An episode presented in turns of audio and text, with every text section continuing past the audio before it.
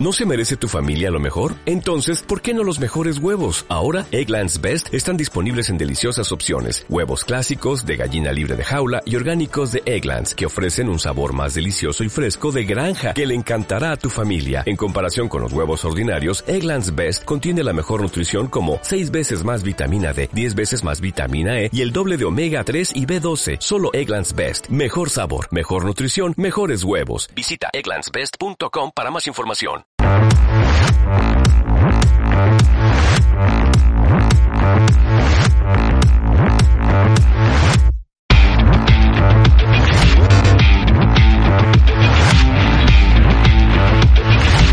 Hablemos un poco de Doña Dolores de Cospedal. El pasado viernes, en la segunda dosis, don Alfonso dijo que hablábamos muy poco de ella. Si a los políticos se les mide por sus enemigos, hay que admitir que la señora Cospedal tuvo unos cuantos empezando por doña Esperanza Aguirre, que la señaló como la persona que intentó que se hiciera el harakiri como presidenta del PP de Madrid antes de tiempo. Después de la discusión con María Dolores de Cospedal, en la que ella lo que decía es que yo tenía que dejar la presidencia del partido. Como yo le dije que no, pero vamos, eh, lo que no es posible es que pretendan que yo sea un candidato al que ellos le hagan el programa que sería Manolo Cobo. Cuando Luis Bárcenas tampoco se acabara muy bien, a tenor de lo que se dijeron mutuamente la última vez que tuvieron un careo judicial. Y diga lo que diga doña Dolores de Cospedal, yo seguí ejerciendo como tesorero hasta marzo del 2010. En octubre de ese año, a principios de octubre, yo como secretaria general revoco los poderes del señor Bárcenas como tesorero del Partido Popular. Por lo tanto, no tenía ni poder, ni firma, ni ninguna autoridad para actuar como tesorero. Y es mi mano la que entrega el sobre a la señora de Cospedal con esas cantidades. Esos pagos se produjeron, quiero recordar, que uno de ellos en la séptima planta de Genova 13, en el despacho de María Dolores de Cospedal, y el otro creo que fue en el despacho que ella tenía en el Senado y que era contiguo al mío en el Senado. Pues se refiere en el término de sobresueldos o a lo que se refiere el demandado como dinero B, desde luego la contestación es que yo no tengo conocimiento de ello y ante mi pregunta se me ha contestado que no.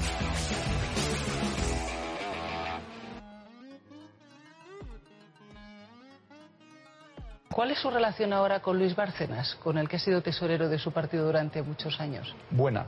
Pero a mí me parece que el señor Bárcenas ha hecho un trabajo extraordinario durante muchísimos años en el Partido Popular. El Bárcenas, que conozco hace mucho tiempo, ha desempeñado sus funciones siempre con gran profesionalidad. En 2013, cuando el gobierno del Partido Popular del señor Rajoy lleva apenas un año en el poder, le estalla en la cara el llamado caso Bárcenas.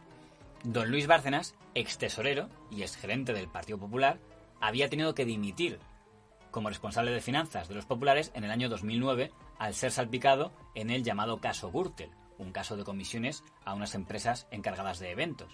En aquel momento parecía que el papel del señor Bárcenas era un papel secundario en aquella trama de corrupción, con un posible intermediario, y en teoría había quedado apartado de eh, cualquier cargo de responsabilidad política. Pero las pesquisas de ese caso fueron las que llevaron a las investigaciones judiciales a descubrir a comienzos del año 2013 que Don Luis Bárcenas tenía a su nombre cuentas con hasta 22 millones de euros.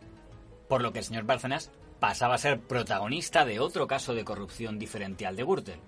Tanto el diario El Mundo como el diario El País dieron máxima cancha al caso Bárcenas. En el caso del diario El País fue el primero en publicar los llamados papeles de Bárcenas, unos manuscritos cuya redacción atribuían al propio señor Bárcenas que demostrarían que el Partido Popular había mantenido una contabilidad B, es decir, una contabilidad que no había sido supervisada por el Tribunal de Cuentas como era obligado a todos los partidos políticos. A la mercantil Ediciones El País Sociedad Limitada y frente al autor de los falsos papeles, según el diario El País, el autor, don Luis Bárcena Gutiérrez porque no se hace el más mínimo ejercicio de contraste. Pero lo que Floriano ha dicho es simple y llanamente falso. El diario El País llamó a el Partido Popular, que se entera de la publicación de esto porque 48 horas antes se empieza a llamar a algunos de los que están implicados. Sí ha llamado la atención entre los periodistas que las acciones judiciales vayan solo, por lo menos en mi caso, solo contra el país. Y para, el conocimiento de todo el mundo, yo digo 20 de, de, enero del 2013, a cinco columnas en la portada del mundo, Bárcenas pagó sobresueldos en negro durante años, aparte de la cúpula del PP. Supuestamente esos papeles le habían llegado al diario El País a través del abogado y exdiputado del PP, don Jorge Trias Sanier, amigo personal del señor Bárcenas. Aparentemente, don Luis Bárcenas le había pasado los papeles que probaban la contabilidad B a don Jorge Trías y don Jorge Trías se lo había pasado a don Gerardo Viada, abogado del diario El País. Por otro lado, don Luis Bárcenas mantenía una interlocución con el presidente de la Razón, don Mauricio Casals, para negociar con la secretaria general del Partido Popular, doña Dolores de Cospedal, la resolución de su contrato como tesorero del partido. Y por otra parte, Don Luis Bárcenas habría pasado al diario El Mundo de don Pedro J. Ramírez y el comisario Villarejo las pruebas del caso de los sobresueldos, pagos complementarios a dirigentes del Partido Popular en sobres sin abonar las debidas retenciones. Y lo que hace el ABC en vez de investigar la financiación ilegal del PP, en vez de investigar lo que puede haber de cierto en, en esas cosas que tú mismo admites que puede existir, en vez de investigar la financiación ilegal del PP, lo que investiga es cómo le llegan unos documentos a otro periódico. nosotros somos el periódico que más hemos, nosotros somos el periódico que más hemos publicado de los series de Andalucía. Y me llama poderosamente la atención que el tema de los series de Andalucía no le interesa. ¿Acaso para conseguir que se hablara más del tema de la caja B del Partido Popular, como una irregularidad contable, y no tanto de los 22 millones que tenía él en una cuenta secreta en Suiza? Felicidades porque estos papeles son demoledores. Muchas gracias. Eh, vosotros aseguráis que estos son papeles que proceden, digamos, del arsenal Bárcenas y donde se demuestra que es la contabilidad B del Partido Popular. Llamémosle B de Bárcenas, ¿no? La contabilidad del Partido Popular es única y es clara transparente, limpia y sometida al Tribunal de Cuentas. Y las retribuciones de los dirigentes y de los empleados del Partido Popular son retribuciones que se pagan en nómina, en nómina, y son, además, retribuciones por las cuales se tributa Hacienda y que tienen la correspondiente retención. Que aparecen por ahí en unos papeles que a lo mejor están inventados, es que no lo sé. O sea, no estamos en una situación de un país democrático. Resulta que el país se lanza tú tienes que tener el original para haber publicado eso. Y si no, es que es un delito. O sea, es, ya no es vergonzoso, ya no es inmoral, es que es delictivo. Entonces ahora, sobre fotocopias, no se puede hacer un peritaje. Eh, ¿Se mueve la SER o se mueve el país al libre albedrío? ¿O cada vez que se mueven estamos ante un movimiento perfectamente coordinado? A mí, quitarme de la cabeza lo que ocurrió en el 11M, yo creo que no se va a quitar en toda mi vida. Y es que la izquierda en España tiene una capacidad absoluta de coordinación de sus movimientos a través de determinados medios. Es mentira. Es verdad. No, es, mentira. Demuéstralo. Estás haciendo acusaciones que son delictivas. Espero que tenga la valentía de decir, Rafa Fernando, has cobrado dinero negro. dilo. Rafa, dilo. lo voy a decir porque pues tú no has cobrado. Entonces, don Luis Bárcenas concedió una entrevista radiofónica al periodista don Antonio Jiménez que se emitió en la cadena 13TV, la cadena de la Iglesia. El señor Jiménez era considerado entonces un periodista muy afín a Génova 13, la cúpula del Partido Popular. Y en esa entrevista el señor Bárcenas se empeñó en asegurar que él no tenía nada que ver con esos papeles, que cuestionaba que fueran veraces y que desde luego él no era su autor, todo lo contrario a lo que luego diría en el juicio. Vamos a ver, ese cuaderno ni existe ni ha existido. Y en consecuencia, en fin, desde el momento en que no existe, esa letra no es mía, no se corresponde con mi letra. ¿Considera usted que es un montaje esto que se ha publicado? Pues absolutamente. Detrás de todo esto lo que existe sin ninguna duda es una operación de acoso y derribo al PP y especialmente a su presidente Mariano Rajoy, presidente del gobierno. En lo que se refiere a la cúpula del Partido Popular, presidente don Mariano Rajoy, secretaria general doña Dolores de Cospedal, su estrategia fue asegurar que aquello era un tema personal del señor Bárcenas y que ellos no mantenían ningún contacto personal con el señor Bárcenas desde que dejara de ser tesorero cuatro años atrás. El golpe de gracia lo dio entonces el diario El Mundo cuando demostró en portada, en un artículo firmado por don Eduardo Inda y don Esteban Urreiztieta, que el señor Rajoy sí seguía en contacto vía WhatsApp con el señor Bárcenas todo ese tiempo y que es más, el mismo día en que salió publicado lo de los 22 millones, el señor Rajoy le había mandado un WhatsApp de ánimo con el mensaje que se hizo famoso en toda España del Luis sé fuerte. Contrastada por cinco fuentes y no es lo habitual en la práctica periodística. Una, dos, tres, cuatro y cinco. Del máximo nivel. Además, una demanda laboral demostraría que el señor Bárcenas extrañamente había seguido cobrando su sueldo entre 2009 y 2013, aunque teóricamente ya no era empleado del Partido Popular, algo que la señora Cospedal justificó con el original argumento de que esos pagos eran el pago de su indemnización de manera fraccionada en diferido. Vamos a ver, eh, la indemnización que se pactó fue una indemnización en diferido Voy a referirme, como ustedes saben, al llamado caso Bárcenas. Me equivoqué al mantener la confianza en alguien que ahora sabemos que no la merecía de la demanda por despido improcedente que Luis Bárcenas, el ex tesorero del partido, interpuso el pasado lunes. Es Luis Bárcenas quien demanda al Partido Popular por despido improcedente. ¡Bravo! ¡Fantástico! Yo como secretaria general revoco los poderes del señor Bárcenas como tesorero del Partido Popular. Por lo tanto, no tenía ni poder ni firma. Y diga lo que diga doña Dolores de Cospedal, yo seguí ejerciendo como tesorero. Aunque don Pedro J. Ramírez diría muchas veces que la portada que más le hizo daño al señor Rajoy fue la de su entrevista con el señor Bárcenas en la cárcel de cuatro horas con Bárcenas, seguramente lo dirá porque es la que firmaba él. El hecho es que nada de lo que se dijo en aquella entrevista era especialmente nuevo el golpe de gracia fue el Luis se fuerte, porque eso sí, que dejaba en ridículo al señor Rajoy, a la señora Cospedal y a todo el Partido Popular, porque desplomaba la que había sido toda su estrategia de defensa hasta ese momento. Y la mejor prueba de que el Partido Popular no sabía ni cómo reaccionar es que durante las siguientes semanas desapareció cualquier representante del Partido Popular en las tertulias políticas. Solo se mandaban burofax. Dirigentes del Partido Popular que están viendo el programa, van a estudiar la interposición de la acción que corresponda ante las informaciones que se están difundiendo en el gran debate de Telecinco. Yo quiero subrayar que toda la noche venimos diciendo que nos basamos en las informaciones que ayer publicó el diario El Mundo, que hoy publica el diario El País Evidentemente el Partido Popular puede querellarse contra nosotros y puede querellarse contra UNEDISA y contra Prisa. En los papeles de Bárcenas figuraban varios periodistas como receptores de dinero por hacer trabajos para el Partido Popular, como el señor don Enrique Beotas o el señor don José Antonio Sánchez, que había sido director general de Televisión Española, director general de Telemadrid y luego sería presidente de la Corporación Televisión Española. Pero si había un grupo mediático que era señalado, era el grupo Libertad Digital, porque los papeles de Bárcenas establecían que también este grupo había recibido dinero por parte del Partido Popular. Y aunque el fundador de este grupo, el periodista don Federico Jiménez Santos, al principio lo negó tajantemente y lo presentó como una campaña de sus enemigos mediáticos, nadie, nadie en esta casa ha recibido ningún pago del Partido Popular.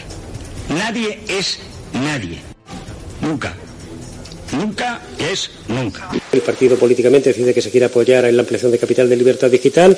Eh, Álvaro Lapuerta se mueve con distintos empresarios, se consiguen distintas aportaciones. Está eh, a punto de cerrarse la ampliación de capital en el mes de octubre y, como no se ha cubierto completamente, habla con el secretario general y le autoriza, a petición de Álvaro, a que se utilicen fondos de la contabilidad extraoficial para, eh, para comprar esas acciones. Al final tuvo que reconocer que sí había habido dinero del Partido Popular en libertad digital. Una ampliación de capital que acometimos, es posible que en esa ampliación de capital entraran particulares o sociedades que tuvieran que ver con el PP. Es posible. Lo cierto es que el porcentaje de acciones que tuvo el Partido Popular en libertad digital fue bastante minoritario. Pero lo que resultaba relevante es el modus operandi de cómo había llegado el Partido Popular allí. Porque según el testimonio que el señor Bárcenas y el señor Don Álvaro Lapuerta dijeron en la Audiencia Nacional, habían sido el propio presidente de Libertad Digital, don Alberto Recarte, acompañado de don Federico Jiménez los Santos, los que habían ido a Génova 13, se habían reunido con don Ángel Aceves y don Manuel Rajoy y les habían dicho, por favor, conseguirnos dinero para Libertad Digital. Algo que si era así, rompía un poco la imagen que había repetido Libertad Digital hasta la saciedad de somos el único medio libre, tenemos más libertad que el resto de medios que es una panda de vendidos al poder político. Cuando siendo Aceves secretario general y Álvaro Lapuerta tesorero del partido, el primero encomienda al segundo una tarea que tiene poco que ver con su condición de guardián de la caja. La tarea es encontrar inversores que quieran poner dinero en libertad digital, un medio electrónico bien visto en aquel momento, en aquel momento, por buena parte de la dirección popular. Quien le ha pedido ayuda a Ángel Aceves, échanos una mano Ángel, es el presidente de ese medio, que se llama Alberto Recarte, un hombre con buenos contactos, como se ve en el partido, que acabaría de consejero de Caja Madrid y con tarjeta chollos. Le propone hacer un apaño. Le dice, podemos usar el, dinero fantasma que tenemos en el partido, la Caja B, para comprar acciones de libertad digital, pero como va a quedar raro que sea el partido quien compre acciones, claro, pues lo ponemos a nombre de testaferros, digamos. Esas tres personas compraron el equivalente al 8% de una ampliación de capital de 2004 de la que después se deshicieron. Es decir, ya me contarás, ¿cómo puedo saber yo quién compra acciones? Yo hoy compro acciones de Telecinco y si ese dinero eh, me lo ha dado Maite Loureiro, lo he robado en una esquina, ¿qué sabe Paolo Basile? El tema de, mira, fíjate qué informe te he traído. Este informe del 2004 sobre eh, libertad digital circulaba por las redacciones en el 2004, es decir, se sabía perfectamente lo que se había hecho con libertad digital y se sabía quién había suscrito y demás. Y se realiza a través de Caja Madrid también a través de Blesa y a través de Alberto Recarte, que era consejero de Caja Madrid, que se lleva también de las tarjetas OPACA 140.000 euros y a través de una cuenta secreta en Caja Madrid se hace esa ampliación de capital de Libertad Digital, que es la que suscribe a Cebes a través del Partido Popular. Fui imputado en fecha 21 eh, de octubre de 2014 por el asunto de libertad digital y era por una comisión por omisión de apropiación indebida y mi participación era por no haber vigilado la devolución de las cantidades que presuntamente se hubiesen apropiado indebidamente otros.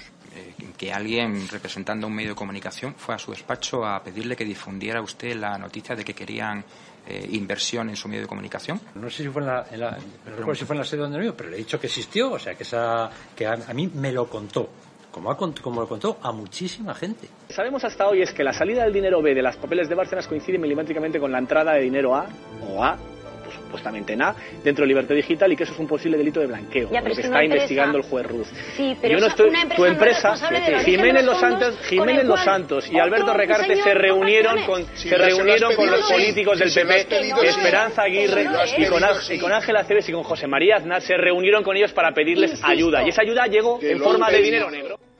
La sombra del comisario Villarejo también apareció en el caso Bárcenas, ya que se le atribuye haber filtrado al mundo, a través de los señores Sinda y Urreiztieta, que la llamada Brigada Patriótica de los señores Pino y Cosidó habría espiado y registrado el domicilio personal del señor Bárcenas para intentar que perjudicara lo menos posible al Partido Popular en lo que se llamó la Operación Kitchen.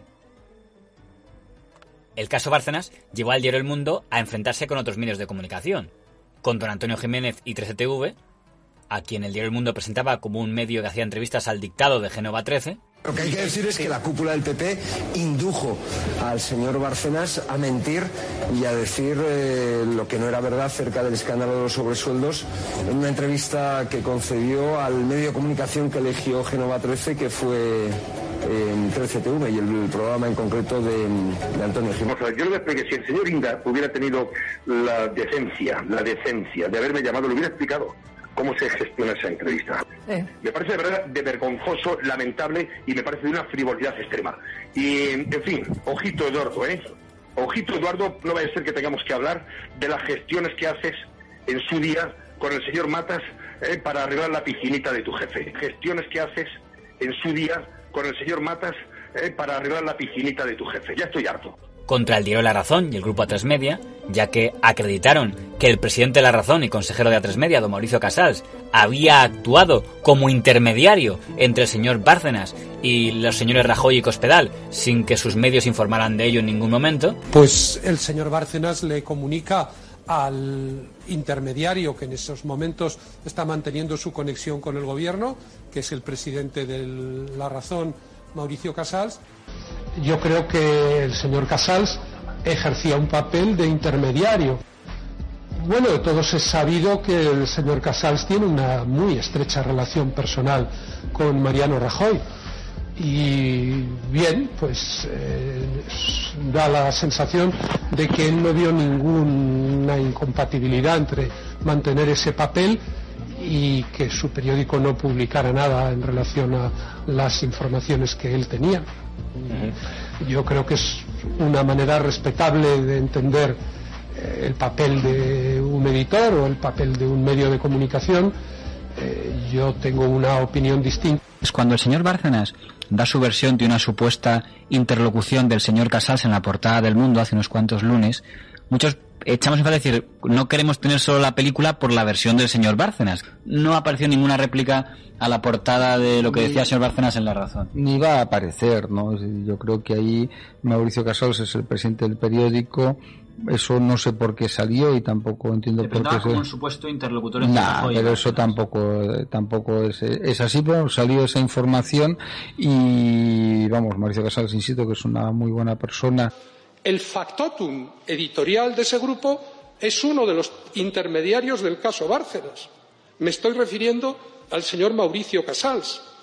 Y, evidentemente, uno de los intocables que hay en este país. En el SMS que el propio Bárcenas manda en el mes de febrero a su nuevo intermediario, a la sazón, como digo, Mauricio Casals, Mauricio, me llama mi abogado para decirme que mañana sale que sigo cobrando sueldo del partido. Es evidente que el problema lo tiene Génova. Yo le ofrecía a Mariano, a través de Javier, que, hiciésemos el finiquito en diciembre. El abogado de Cospedal pretende, etcétera, etcétera.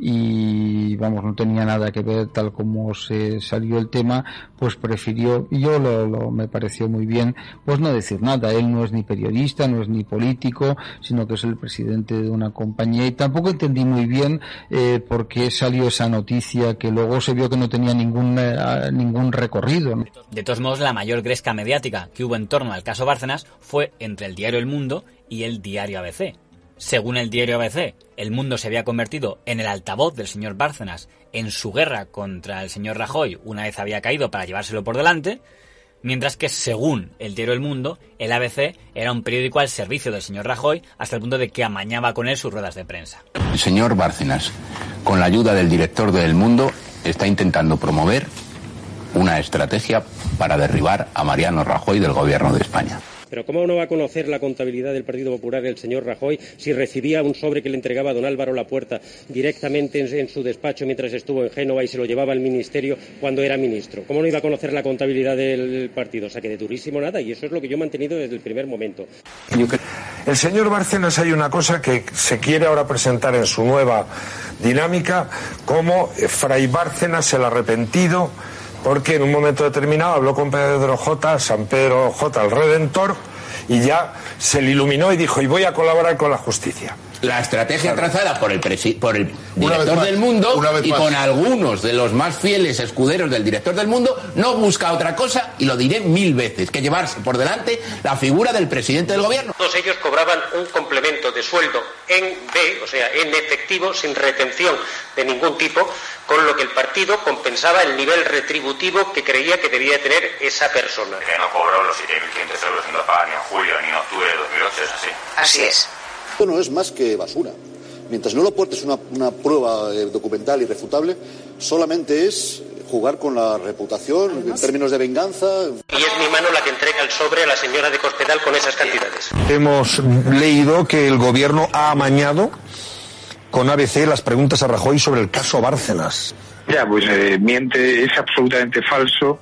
Nosotros no hemos amañado absolutamente nada. Es decir, aquí el único amaño que hay es el del mundo con Bárcenas. Lo digo hoy y lo repetiré hasta la sociedad. Es decir, el único que se sienta con un, con un señor que es un delincuente, que tiene, eh, que, que, está en la cárcel, es otro periódico, no es ABC. ABC está haciendo la información normal. Por ejemplo, del diario ABC, has tenido una dura polémica en las últimas horas con su director, con Vito Rubido, y el ABC dice además en primera página no cree ABC ni al chantajista ni a su altavoz. Es significativo que algunas de las cosas que la prensa gubernamental de hoy está diciendo del director del mundo, del señor Bárcenas y del abogado Gómez de Liaño están prácticas, son las mismas palabras que utilizaba la prensa felipista para referirse al mundo, a su director, también a Gómez de Liaño y en ese caso pues unos días era Medo, otros días era San Cristóbal.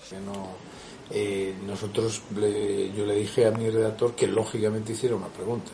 Levantó la mano, pues entonces, es que tenemos pactado, esto como que pactado. Yo dije, o sea que aquí el pacto consiste en que hablen todos menos el ABC. Lo curioso es que el ganador de esa batalla, si se mide en lectores, sería el ABC, en el sentido de que, aunque pudiera considerarse un éxito periodístico para el mundo el caso Bárcenas, en la práctica muchos lectores del periódico en esos meses dejaron de leer el periódico y el mundo bajó en tirada, mientras que la ABC subía, lo que acreditaba que muchos lectores que podemos considerar afines al Partido Popular consideraron aquella línea editorial del mundo como una campaña personal de don Pedro J. Ramírez contra el señor Rajoy y optaron por pasarse al diario ABC. Desde el punto de vista político, el gobierno sigue ahí, pese a los intentos de acabar con Mariano Rajoy del señor Pedro J. Ramírez, al que por otra parte, al que por otra parte quiero decirle si este va a ser, si este va a ser el tono del debate, si este va a ser el tono del debate, pues yo podría decir cualquier tontería equivalente respecto al proceso de intenciones que tú o algunos otros compañeros. yo, que te pido pero déjame que en el ámbito legítimo de libertad diga en relación con el caso Bárcenas lo que creo. Que no es ya siempre vuelve la burra al trigo. siempre vuelve la burra al trigo. Pedro. J que quiere cargarse a Rajoy. Por lo que es el diario El Mundo, que ya acumulaba un gran endeudamiento por la operación Recoletos, que ya padecía una crisis económica brutal por la caída de la publicidad, ahora también padecía una caída de lectores, era el último indicio de que la etapa del señor Ramírez estaba a punto de terminarse. Durante el episodio del caso Bárcenas, en ese periodo de tiempo, se produjo un descenso de lectores del mundo y una subida de lectores de ABC. Sin duda alguna. Lo digo porque... es, decir, esa es la inflexión, ahí empezó el declive de Pedro J. Lo que ha ocurrido en los últimos meses es que gente que nos compraba identificó las informaciones sobre Bárcenas como una cuestión personal de, Pedro, de Pedro J, con Rajoy no como una apuesta informativa del periódico, sino como una cuestión personal. Aquí hay una lucha personal. Eso, eh, que cuando hablabas con gente del PP te lo decía, dice, no, no, es que vosotros habéis pasado de pedir que Bárcenas fuera a la cárcel a utilizarle casi como a ser, a ser el mundo el portavoz de Bárcenas. Y mucha gente que nos compraba nos ha dejado de comprar. si esas mismas informaciones sobre Bárcenas las hubiese sacado el mundo siendo director eh, Casimiro García Pues probablemente no nos hubieran estado lectores. Será un problema de la personalidad de Pedro J. Probablemente. Pero pensemos ahora en enemigos mediáticos, que también ha tenido unos cuantos. Eso se llama desvergüenza, cinismo e inmoralidad. En el mundo civil, María Dolores de Cospedal tendría que cambiar de oficio. Y mire usted, aunque a algunas personas les moleste, sobre todo a los dirigentes de televisión española. Y a los trabajadores, se lo aseguro. Bueno, a unos les molestará y a otros estoy segura que no. También se lo tengo que decir. A otros estoy segura que no. Y creo que debería presumir de ser la televisión más objetiva y más imparcial. Sí quiero que sepa que es un orgullo para los trabajadores trabajar en esta etapa de libertad. Por eso le preguntaba que en qué cambio. Pero mire, eh, vamos a ver. Eh, usted es una trabajadora de televisión española y estos señores también están eh, como periodistas en una tertulia de televisión española. Pero una cosa es su caso personal y su opinión personal, su opinión personal. Y otra cosa es cómo esté funcionando la televisión. Y la suya, su la opinión televisión, Sí, claro. Pero mi opinión no es una opinión personal, es una opinión en representación de mi partido político yo no sé si usted tiene la representación de todos los trabajadores de televisión española. La mía, yo, sí tengo la, yo sí tengo la representación de todo mi partido político en este ámbito. Es curioso que la señora Pastor ponga al mismo nivel su opinión que la opinión de su invitada. En primer lugar, porque se supone que la opinión que importa a los espectadores es la de la invitada que representa a un partido político, no la de la periodista que en principio no representa a nadie más que a ella misma. Y la suya, su opinión también. Sí, claro. No es una opinión personal, es una opinión en representación de mi partido político. Pero si hubiera que destacar enemigos mediáticos de la señora Cospedal, podemos destacar los enemigos feministas que ha tenido. Porque fue muy llamativo que cuando la señora Doña Dolores de Cospedal fue elegida secretaria general del Partido Popular, la portada del país fue esta en la que decían que era una enemiga de la iglesia. ¿Por qué lo decían? ¿Acaso es que había imitado a un caganet y al encontrarse un Belén había defecado encima? No. Lo decía porque mantenía una relación extramatrimonial. Madre soltera. Es decir, que de todas las características que podía tener la señora Cospedal, había sido consejera en Madrid, presidenta del PP de Castilla-La Mancha, lo que más le llamaba la atención al diario El País es que era madre soltera si hubiera sido hombre, hubiera sido lo mismo. O sea, si de repente, eh, cuando don Teo García Gea fue elegido secretario general del Partido Popular, su estado civil, si era padre soltero, si habían tenido relaciones extramatrimoniales, era del interés del periódico El País, o fue porque era mujer. No creo, porque todos sabemos que el diario El País es un diario muy feminista.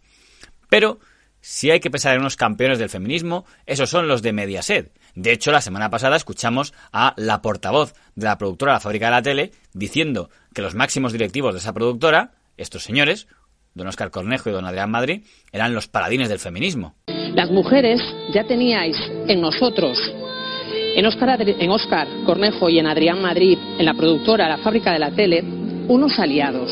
Pero ahora, ahora tenéis en nosotros a unos portavoces.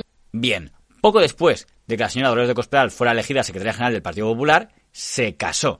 Y entonces, la fábrica de la tele, esa productora tan feminista, a través de un programa que presentaba al señor don Risto Mejide, y dirigido por los señores don Oscar Cornejo y don Adrián Madrid, hicieron este comentario sobre que la señora Cospedal se casara después de haber tenido relaciones antes con otro hombre. ¿A qué olerá una secretaria general del PP?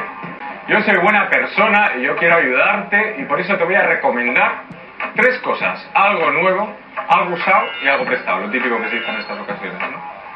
Algo nuevo. No te hace falta. Acabas de estrenar mechas, por lo que acabamos de ver, mechas rubias.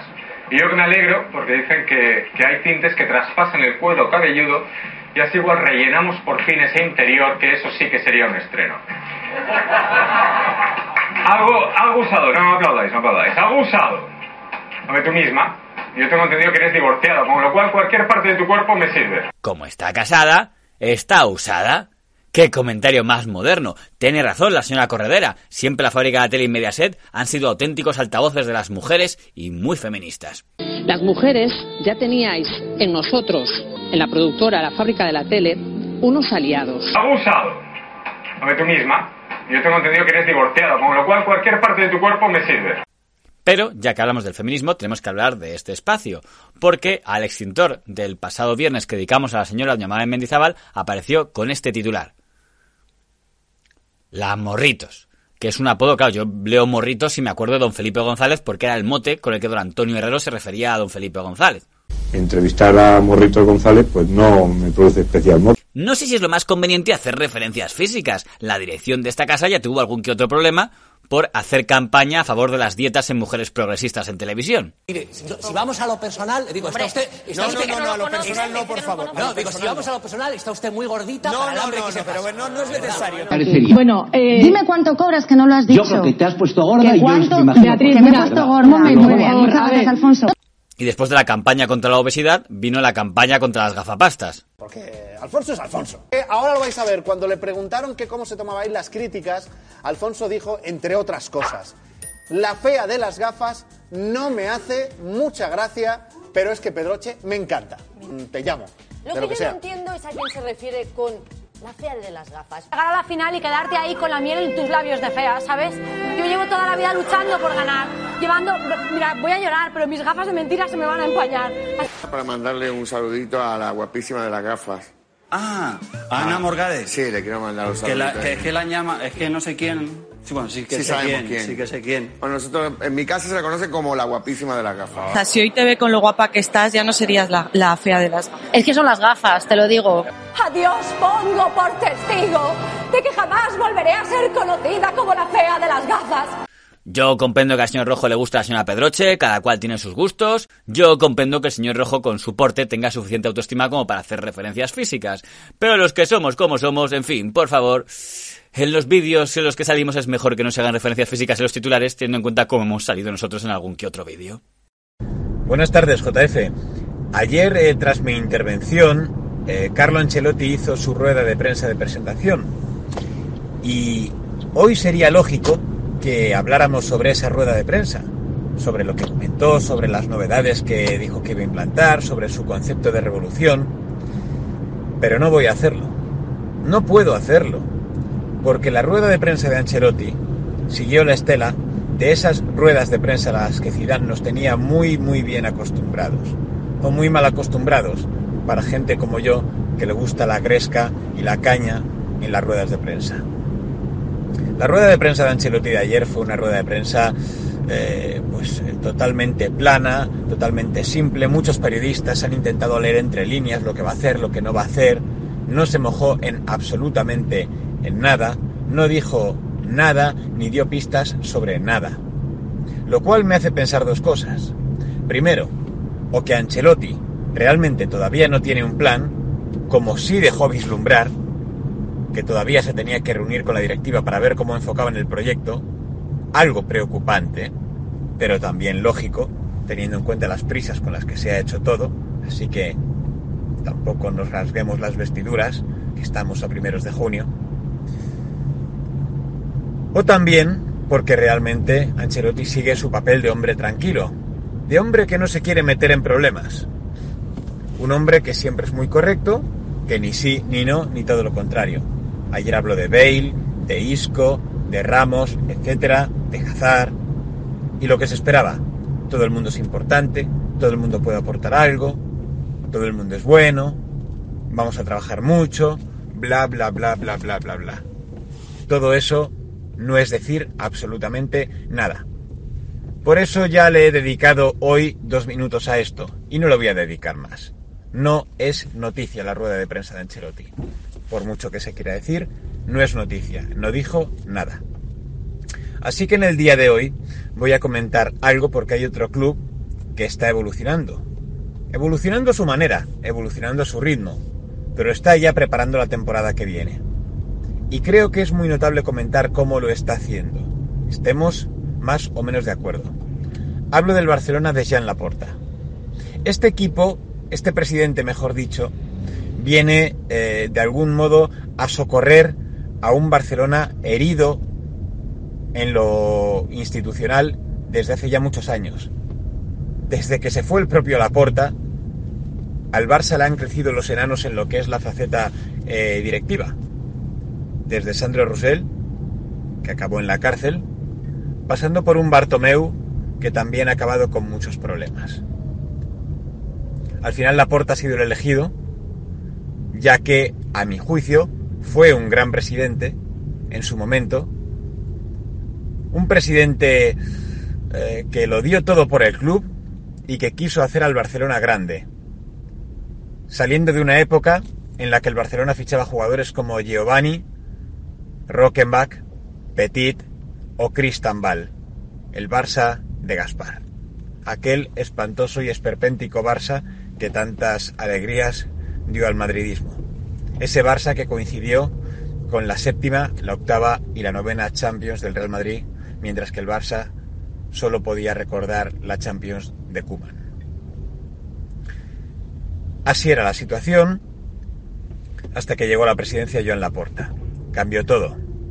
Vino con un nuevo entrenador, llegó Fran Rijkaard, después de Rijkaard llegó Guardiola y todo fue saliendo a pedir de boca. Bien, la gente ahora, el barcelonismo, lo que quiere con la vuelta de la porta es la vuelta a ese Barça.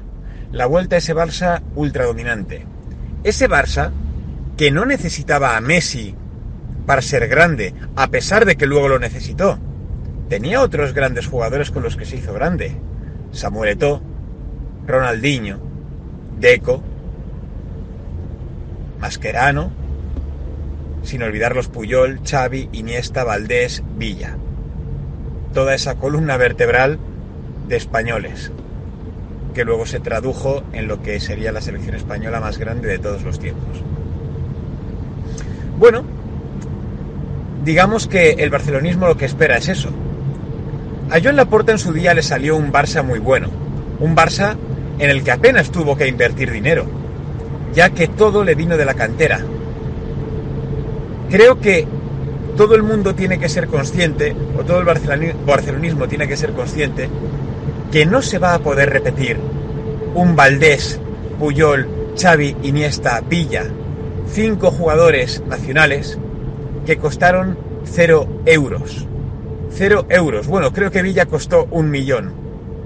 Ah, no, espérate, Villa no costó un millón, disculpadme. Villa sí que le costó sus 40 millones, si no recuerdo mal. Lo vendió por un millón al Atleti, perdón, perdón. Bueno, me es igual. Creo que por 40 millones, tener esa columna vertebral a la que le podemos sumar a Piqué, llena de algunos de los mejores jugadores del Barça de todos los tiempos, pues oye, ¿qué quieres que te diga? Merece la pena por ese dinero. Máxime aún cuando estamos hablando que por 40 millones, bueno, por 50 o 40 te fichas a Vinicius. En fin, así es la situación. Se hablaba mucho entonces de cartera contra cantera, que el Barça seguía una política de cantera, que el Barça eh, no prefería fichar figuritas y que los sacaba de dentro porque cuidaba la masía, etcétera, etcétera. Bueno, ventajista, ventajista, porque cuando salió la quinta del buitre, el Madrid no estaba cuidando más la fábrica de lo que la cuida ahora. Simplemente es suerte que sale un grupo de gente muy bien formada y a correr. Y a correr. Pero hay que entender, y el barcelonismo, repito, tiene que ser consciente, que no le va a volver a salir un Xavi e Iniesta, dos jugadores, campeones del mundo y finalistas del balón de oro. Es un hito. Dos jugadores finalistas al balón de oro que no lo ganaron porque lo ganó el mejor jugador de la historia para mí, que es Leo Messi. Ni más ni menos. Ni más ni menos. Creo que Laporta es consciente. Creo que Laporta sabe que eso de cantera contra cartera, era un eslogan para hacer daño al Real Madrid, a su rival directo, y para dar valor a todo lo que, estaban, lo que estaban construyendo, que no era poco, y que fue muy muy grande lo de ese Barça. Fue muy grande. Luego empezaron a llegar jugadores como Isaac Cuenca, Tello, Boyan, y la cantera ya no era tan buena. No era tan buena. La gente esperaba en Boyan que fuera, pues eso, el nuevo Raúl, decían. Bien, no lo fue. Tello, Cuenca, no recuerdo qué más nombres, pero bueno, ahí está Pedro, capaz de habernos dado en la Copa del Mundo más alegrías de las que nos dio, pero bueno, lo hizo muy bien el chico. Y ahora jugando fuera del Barça. La, cantera, la Masía sigue sacando buenos jugadores, pero repito, le va a costar volver a sacar balones de oro, o al menos aspirantes como eran Puyol, Xavi e Iniesta. Y repito que la Porta es consciente de todo ello. Es consciente. Es consciente de que ha llegado a un Barça que está en horas económicas muy bajas. No es ya solo por el COVID, sino por el pedazo de pufo que le ha dejado la anterior directiva. El Barça debe muchísimo dinero, mucho dinero, muchos millones de euros. Y está en una situación muy complicada. Así que está en un planteamiento en el que, claro, yo cuando escuchaba, veía diarios deportivos hablar de que el Barça iba a ir a por Haaland, entraba un poco la risa. Porque digo, soy yo el único. Digo, está bien querer vender periódicos, pero ¿realmente alguien se lo cree? ¿Alguien de fuera se lo cree? ¿Algún barcelonista dice, qué bien, viene la puerta y nos trae a Haaland? ¿Algún barcelonista realmente se ha creído eso? Cuando es imposible. El Barça tiene dos problemas. La falta de dinero actual y la falta de dinero potencial. Esa falta de dinero potencial, entre otros, contribuye a crearla un jugador llamado Leo Messi, el mejor pagado del mundo, que ya, os lo digo honestamente, he olvidado lo que cobra. Ya no diferencio entre brutos, netos, eh, con dietas, sin dietas, con un masaje en los pies de regalo o con un esclavo abanicándote todas las horas. No tengo absolutamente ni idea. Ni idea. Ya no sé ni lo que cobra. Y aquí tengo yo una gran dicotomía.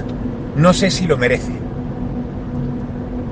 Messi está al final de su carrera. Es normal. Está al final de su carrera.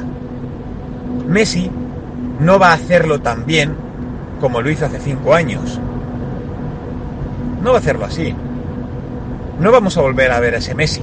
Nos tenemos que hacer a la idea, no vamos a volver a ver a ese Messi. Pero el Messi que estamos viendo, el Messi que vimos la temporada pasada, está, para mí, entre los cinco mejores jugadores de todo el mundo. Por no decir entre los tres. Por no decir entre los tres y diría que es de los tres mejores jugadores del mundo, que ahora mismo creo que son Mbappé, Haaland y Messi. Y no te sé decir el orden. Sinceramente no te sé decir el orden y no sé decir si hoy es Messi el mejor del mundo. Sigue siéndolo. Es decir, hoy en día, aunque Messi no esté a su nivel, aún así, aún así, sigue siendo top mundial. Y cuando digo top mundial no me refiero entre los 20 mejores, no, me refiero entre los 3, 5 mejores. Eso es mucho decir. de un jugador que tiene ya 33 años. Es mucho decir, ¿eh? Entonces, uno piensa, vale, ¿merece la pena esa renovación estratosférica que se está haciendo con Messi? Que es un dineral que el Barça no tiene, que el Barça tiene que invertir, que tiene que gastar.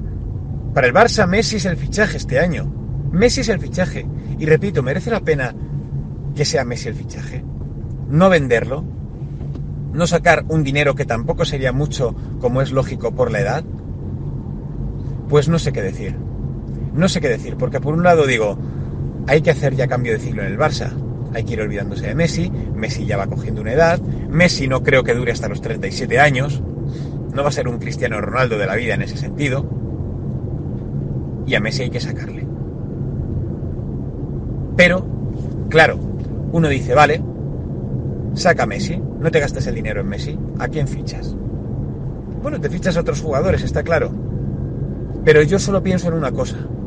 En la temporada que ha hecho el Barça, la temporada pasada, que no ha sido una buena temporada, en una liga mediocre, sinceramente, en una liga mediocre, no ha sido una buena temporada, ha tenido momentos bastante malos, pienso que si no hubiera sido por Leo Messi, el Barça el año pasado hubiera penado para clasificarse mm, para, para Champions. Honestamente, si no es por Leo Messi. Si no es por Leo Messi. Entonces, ahí está la duda. Pero bueno, entendamos que ahora mismo esta es la postura del Barça. Renovación de Leo Messi. Es un dinero que tienen que gastar, etcétera, etcétera. Y ahora, como el Barça no tiene dinero, tiene que hacer esos fichajes que yo digo de PC Fútbol 2001. Y me explico. En el PC Fútbol 2001, el tema económico de los equipos es un videojuego de manager de fichajes. El tema de los, de los presupuestos estaba muy mal hecho. Muy mal hecho. Y la mejor forma de fichar jugadores sin gastarte dinero era esperando a su último año de contrato. Además que es que era muy fácil porque no lo renovaban antes. Es decir, llegaba el último año de contrato y nada más llegar los podías fichar a coste cero. Y yo me acuerdo de hacerme un Real Madrid, bueno, un Real Madrid 2001 con Beckham, Balak, Bierhoff, en fin, eh, Shevchenko, jugadorazos, jugadorazos. Pues el Barça ahora mismo está haciendo eso en menor escala. No se va a encontrar una, un grupazo de, jugadores top europeos sin contrato, pero hay algunos jugadores buenos. Y de momento ya ha fichado a coste cero a tres. A Eric García, canterano de la selección española, que en el Manchester City ha jugado muy pocos partidos las dos últimas temporadas, lo cual no significa que este jugador sea malo, ni mucho menos, pero desde luego no es un jugador contrastado. No es un jugador contrastado. Es un proyecto, es un jugador que tiene muy buena pinta, pero es una apuesta. No viene a ser el titular. Viene a ser el reemplazo de Piqué en un futuro. Ahora, ¿será como Piqué? Eso es mucho decir. Desde luego que el chaval se le ve ilusionado y es un chaval que a la afición ilusiona también. Va a estar entre algodones. Cuidado con la prensa. Cuidado con la prensa ya sabemos lo que puede pasar. Caso GC, ni más ni menos. No digo más en ese sentido. Fichan a Emerson, otro defensa, del Betis. Bueno, otro que estaba disponible y se lo traen. Pero yo quiero hacer más mención en algo que me preocupa. El fichaje del Kun Agüero. ¿Y cómo se ha celebrado este fichaje? El Kun Agüero es un mito. Es uno de los mm, jugadores míticos de la última década uno de los jugadores míticos de la última década y de algo más. Desde que fichó por el Atlético de Madrid y posteriormente por el Manchester City, donde ha estado, pues yo diría que prácticamente 10, 8 años, si no recuerdo mal. Ha estado muchísimos años. El Barça se ha traído algún agüero como si fuera el gran fichaje. Y no deja de ser el Kun Agüero. Pero eh, el cura Agüero acaba de cumplir 33 años. Acaba de cumplir 33 años el Kun Agüero. Es un jugador, repito, en la recta final de su carrera. Y el Barça lo ha traído como si fuera el gran fichaje, o al menos así lo ha recibido la afición, o al menos así lo han presentado también. Como si fuera el gran fichaje, como si hubieran traído, al Agüero de 25 años. Eso es lo que quiero decir. Y me preocupa, me preocupa. Pero claro, dices, hombre, es un buen jugador, sí, seguro. Y seguro que le da al Barça, le puede dar al Barça alegrías. Y seguro que si juega de titular, lo hace muy bien. Y seguro que puede conseguir grandes cosas. Y seguro que a lo mejor puede ser uno de los mejores jugadores de la liga este año. Si no, lo dudo. No lo dudo. No van por ahí los tiros. Lo que me inquieta es la liga española. El tema económico y cómo los jeques nos pasan por la derecha. Se está hablando de que no, estamos en un momento de economía de guerra. Mira, el Real Madrid el año pasado no hizo fichajes, no hizo fichajes, por eso yo esperaba que este año estuviera guardando dinero.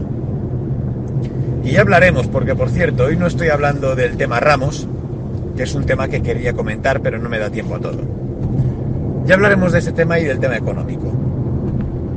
Lo que ha generado Ramos en el Real Madrid en ese sentido. Pero bueno, voy terminando. A fin de cuentas, sabemos que es un año, como decimos, de economía de guerra, no hay dinero, las cosas están muy mal, el Barça tiene su gran deuda, el Real Madrid está mejor, pero tampoco está bien, entonces tampoco se puede gastar una fortuna. Quiero decir que el Real Madrid no está para hacer esos fichajes que hizo cuando vino, volvió Florentino, que apareció con, eh, pues eso, con Kaká, con Cristiano Ronaldo, que se trajo, que si a que si a Alonso, que si, en fin, a un montón de jugadorazos. De golpe. Eso no lo vamos a volver a ver posiblemente y es una pena. Es una pena. Pero eso se puede seguir viendo en equipos que destruyen el mercado. En Paris Saint Germain, en Manchester City, en Chelsea. Esos equipos, esos equipos de millonarios, de jeques, nos están pasando por la derecha. Y cuando digo nos están pasando por la derecha, nos están pasando por la derecha la Liga Española. A mí lo que me inquieta de que el Barça, su gran fichaje de este año, sea una estrella de 33 años, es la devaluación de la Liga. Antes éramos el Real Madrid y el Barça, era la Liga Española la que vendía a sus estrellas de 33 años a otras ligas a que se retiraran en esas ligas. Ronaldinho, cuando estaba peor, cuando ya estaba en su momento, en su ocaso, se fue al Milán. Rivaldo también se fue al Milán, a la Liga Italiana. Luis Figo, cuando empezó a ser suplente en el Real Madrid, lo fichó el Inter. Y no digo yo que jugara mal en el Inter, pero no era el Luis Figo balón de oro ya el que fichó el Inter. No era ese Luis Figo. Igual que el Barça no ha fichado a algún agüero candidato al balón de oro. No ha fichado ese Kun Agüero. No es ese Kun Agüero. Entonces, es lo que quiero decir. Nos estamos convirtiendo en la liga italiana. Y digo la liga italiana en el tono más peyorativo que se me ocurre. No me estoy hablando, no estoy refiriéndome a la liga italiana de, los 90. No, me estoy refiriendo a la liga italiana de, de los viejos. A la liga italiana que tiene equipos, o que tenía equipos, con jugadores de 30 y muchos. ¿Y qué eran sus grandes estrellas?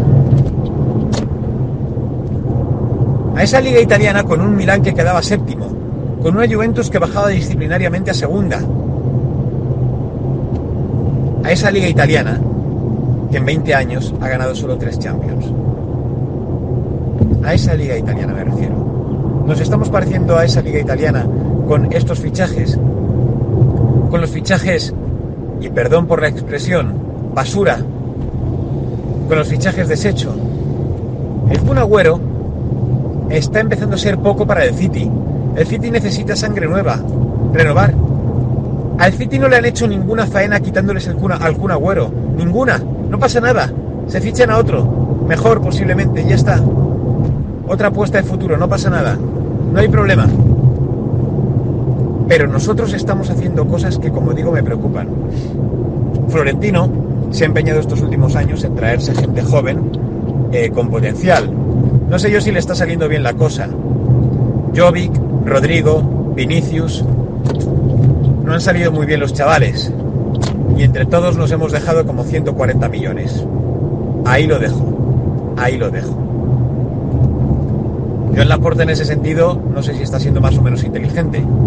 Quiero decir, no está haciendo apuestas de futuro más allá de las que son eh, gratis, como Emerson o como Eric García. Las apuestas que puede hacer, no hay más. Pero ya digo, me inquieta a lo que podemos estar llegando en la Liga Española. No me extraña que Florentino y Laporte estén obsesionados con la Superliga, porque a día de hoy parece que es la única forma de rescatar económicamente estos clubes y de volver a hacerlos grandes. No quiero ser agorero, pero tengo la sensación de que si esto sigue así, y no hablo ya de Superliga o lo que sea, en general, si esta curva sigue en la misma línea y no se hace algo para solucionarlo, a Madrid y Barça le pueden esperar unos cuantos años de no comerse una rosca en Champions. Y espero que no sea así. Espero que no sea así y espero que cambie. El Madrid está detrás de Haaland y de Mbappé. Desde luego que es un salto de calidad brutal. Brutal. Y estos dos equipos todavía tienen nombre. Todavía tienen nombre. Todavía los jugadores quieren venir a ellos porque son los mejores equipos de Europa. Todavía. Pero esperemos que no nos lleguemos a convertir, repito nuevamente, en el Milán. Un equipo con nombre al que le ha devorado la situación actual. Y ahora pesa mucho más la situación actual que el nombre. Esperaremos acontecimientos. Un saludo.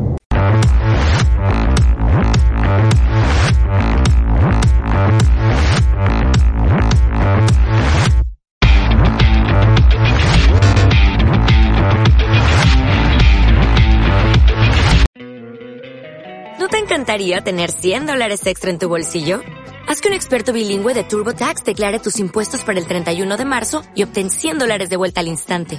Porque no importa cuáles hayan sido tus logros del año pasado, TurboTax hace que cuenten. Obtén 100 dólares de vuelta y tus impuestos con 100% de precisión. Solo con Intuit TurboTax. Debes declarar para el 31 de marzo. Crédito solo aplicable al costo de la presentación federal con TurboTax Full Service. Oferta sujeta a cambios o cancelación en cualquier momento.